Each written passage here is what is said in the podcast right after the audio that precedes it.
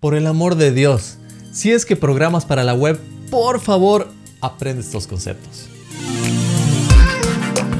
Hola, soy ingeniero de software en Seattle, programador X, y el día de hoy vamos a ver algunos conceptos que realmente son indispensables para cualquier programador web. Y si los aprendes vas a escribir mejor código, les vas a dar menos dolores de cabeza a tus compañeros y me vas a hacer sentir mejor de que he hecho un buen trabajo. Así que empecemos. El primer concepto que debes aprender hoy en día es la sintaxis de ECMAScript 6 o más allá. Esto incluye ECMAScript 2015, 2016, 2017 hasta hoy en día. Y aquí es importante entender que el JavaScript antiguo era antes de ES6. Y este JavaScript era muy diferente al JavaScript moderno que escribimos hoy en día. Antes teníamos las versiones de ECMAScript 1, 2 y 3 hasta el 6. Pero desde el año 2015 las nuevas versiones son solo para ECMAScript 6 y son representadas por el año. Por ejemplo, para ECMAScript 6 va a ser el año 2015. Para ECMAScript 7 va a ser el año 2016. Y para el año 2022 tenemos ECMAScript 13. Claro que estos nombres ya no son oficiales y parte del estándar, pero entre programadores lo entendemos. Aquí lo importante es estar al día con las últimas funcionalidades. Esto para escribir mejor código y entender mejor la documentación moderna. Y aunque no lo creas, hoy en día seguimos viendo programadores que escriben con sintaxis de ECMAScript 5 o menor. Por favor, no seas uno de ellos. Entre la sintaxis de ECMAScript 6 tenemos LED,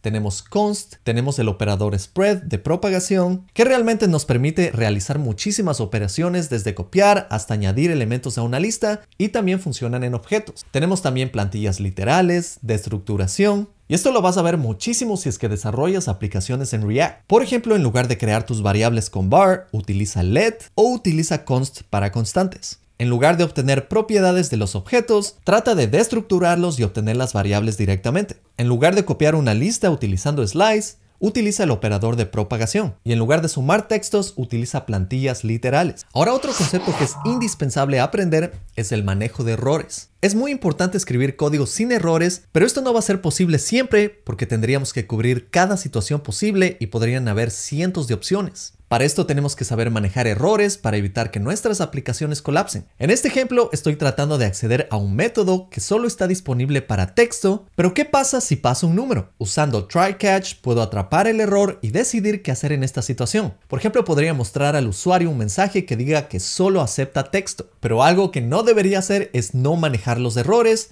y dejarlos que simplemente se sienten en la página, porque como programadores web tenemos que crear una buena experiencia de usuario. Y un usuario no va a estar satisfecho después de llenar un formulario y no saber qué demonios pasó con su formulario que se trabó mientras lo estaba llenando. Aquí podemos ver otro ejemplo en donde tenemos una función a la que podemos pasar un valor X y va a retornar el resultado de llamar el método trim en este valor. Pero no todos los valores tienen acceso a este método. Así que obviamente si paso un número aquí, esto va a romper esta función. Y vamos a ver un error y si no lo manejamos, el usuario no va a ver el error. Esto va a estar simplemente oculto en la consola. Por eso podemos poner un try catch aquí y cuando llamemos a esta función, si es que hay un error, podemos decidir qué hacer con este. Ahora otro concepto más que importante es la asincronía. Y aquí tienes que conocer muy bien el concepto de código síncrono que corre línea por línea y código asíncrono que puede llamar una función que sucede después en cualquier momento. Inicialmente antes del mundo de fetch y utilizar Axios, en el mundo asíncrono se veían bastante callbacks, pero esto era difícil de entender y podía traer situaciones problemáticas como el callback hell. Aquí vamos a simular las funciones A, B, C y D que demoran un tiempo, y este tiempo puede ser asíncrono, y retornan un valor después de 100 milisegundos. Cada función va a procesar este valor y finalmente imprimirlo en la consola. Así que aquí puedes ver el resultado de este callback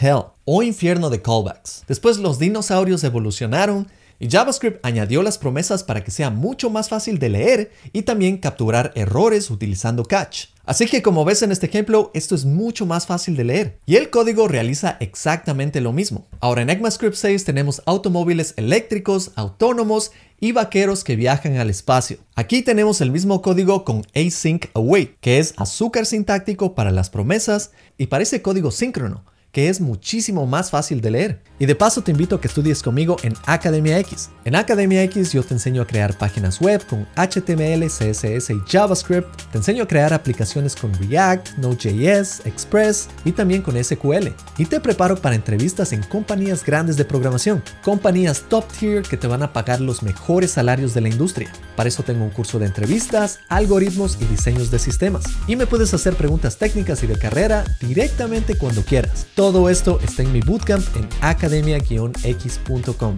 Ahora otro concepto esencial son los comparadores de igualdad e identidad. Al comparar un número con un texto que tiene el mismo número, estos son iguales al utilizar dos símbolos de igual. Pero esto no va a ser lo mismo al comparar tres símbolos de igual, ya que estos consideran que sean del mismo tipo. Sin conocer estos conceptos puedes crear bastantes problemas en una aplicación. Aquí, por ejemplo, el número 255 es igual al texto 255 siempre y cuando utilicemos dos símbolos de igual. Pero esto va a ser falso si utilizamos tres símbolos de igual porque estamos comparando el tipo. Y esta es la parte simple, pero esto se vuelve un poco más complejo cuando comparamos objetos. Esto no funciona de la misma manera. Al comparar valores primitivos comparamos los valores entre sí.